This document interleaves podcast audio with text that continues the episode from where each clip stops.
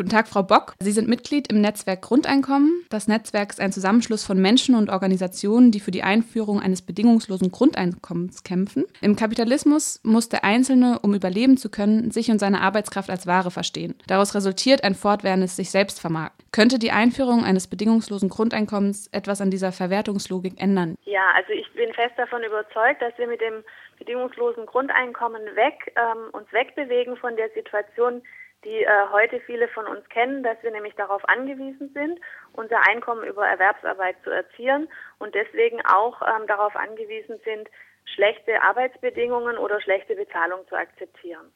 Also ich denke, das Grundeinkommen würde tatsächlich qualitativ die Arbeitswelt, aber auch den Lebensbereich neben der äh, Erwerbsarbeit um, ähm, ja, um einiges verbessern. Was würde denn die Einführung eines bedingungslosen Grundeinkommens konkret für bestimmte Berufsgruppen bedeuten? Also für Menschen, die vielleicht im Niedriglohnsektor arbeiten oder für eher prekär beschäftigte Leute wie Künstler oder Freiberufler? Genau, also das wäre sozusagen, das wären die Berufsgruppen, die heute zu denen ähm, gehören, die auf dem Arbeitsmarkt mit den größten Schwierigkeiten zu kämpfen haben.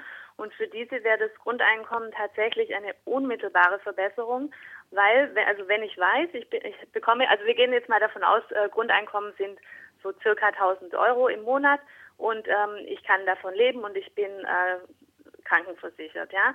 Das heißt also, die Menschen, die heute nicht von ihrer Erwerbsarbeit leben können, die könnten von dem Grundeinkommen leben und könnten sich dann entscheiden, ob sie die Tätigkeit trotzdem ausüben und sich dadurch etwas hinzuverdienen oder sie könnten sich entscheiden, ähm, sich nach einer anderen Tätigkeit umzuschauen, die ihnen als wichtiger oder sinnvoller erscheint. Ja, also das gilt sowohl jetzt für diejenigen, die im Niedriglohnbereich arbeiten und sagen, eigentlich möchte ich das gar nicht.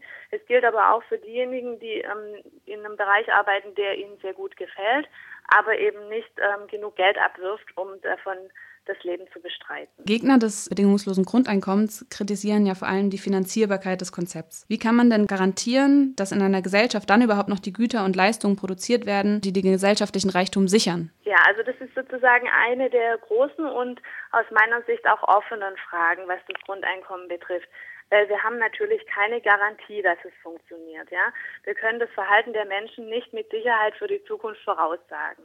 Wir können sozusagen nur davon ausgehen, und, und diejenigen, die für das Grundeinkommen eintreten, die tun das auch, dass Menschen, auch wenn sie nicht dazu gezwungen werden, sich weiterhin trotzdem aktiv in die Gesellschaft einbringen wollen. Das heißt, dass Menschen nicht einfach aufhören, etwas zu tun, nur weil sie wissen, sie haben genug Einkommen, um davon leben zu können, sondern dass es eigentlich ein Grundbedürfnis des Menschen ist, aktiv zu sein und auch sinnvolle Dinge zu tun. Und das ist sozusagen ein sehr einfaches Argument, weil es letztlich ähm, hängt es am Menschenbild. Also wenn ich ein positives Menschenbild habe und den Menschen das Vertrauen äh, schenke, dass sie sich schon nicht zurücklehnen und destruktiv werden, dann ähm, kann ich auch davon ausgehen, dass mit dem Grundeinkommen die Gesellschaft weiterhin funktioniert. Sie wird sich eventuell ändern, aber sie wird nicht ähm, zusammenbrechen, wie das eben die Gegner und Gegnerinnen häufig befürchten. Auch mit der Einführung eines bedingungslosen Grundeinkommens wäre der private Reichtum von einigen trotzdem unangetastet. Also die oberen 10 Prozent der Gesellschaft besitzen über 60 Prozent des gesamtdeutschen Vermögens. Müssten wir mit einer Forderung nach mehr Gerechtigkeit da nicht grundlegender umverteilen? Also reicht ein bedingungsloses Grundeinkommen, um eine egalitärere Gesellschaft zu schaffen?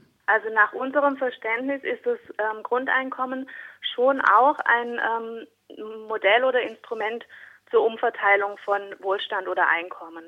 Also das heißt, wir müssen ähm, tatsächlich, um das Grundeinkommen in einer ähm, existenzsichernden Höhe finanzieren zu können, müssen wir tatsächlich auch einigen in der Gesellschaft, die jetzt sehr komfortabel leben, die müssen wir stärker besteuern, damit wir diejenigen, die jetzt am unteren Rand leben, ähm, dieses Grundeinkommen eben auch ausbezahlen können. Ja, also das Grundeinkommen wird nicht umsetzbar sein, indem wir sozusagen da, wo das Geld jetzt ähm, sitzt, indem wir es dort sitzen lassen. Das ist tatsächlich die Idee, dass mit dem Grundeinkommen schon auch eine gerechtere Verteilung von Wohlstand und Einkommen einhergeht. Ja?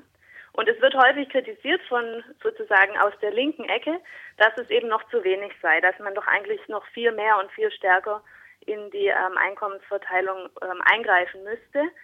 Und ich denke, langfristig kann sich das durch das Grundeinkommen auch entwickeln. Ja? Aber letztlich ähm, ist es tatsächlich so, dass wir an den bestehenden ähm, Eigentumsverhältnissen erstmal nicht radikal und grundlegend etwas ändern würden.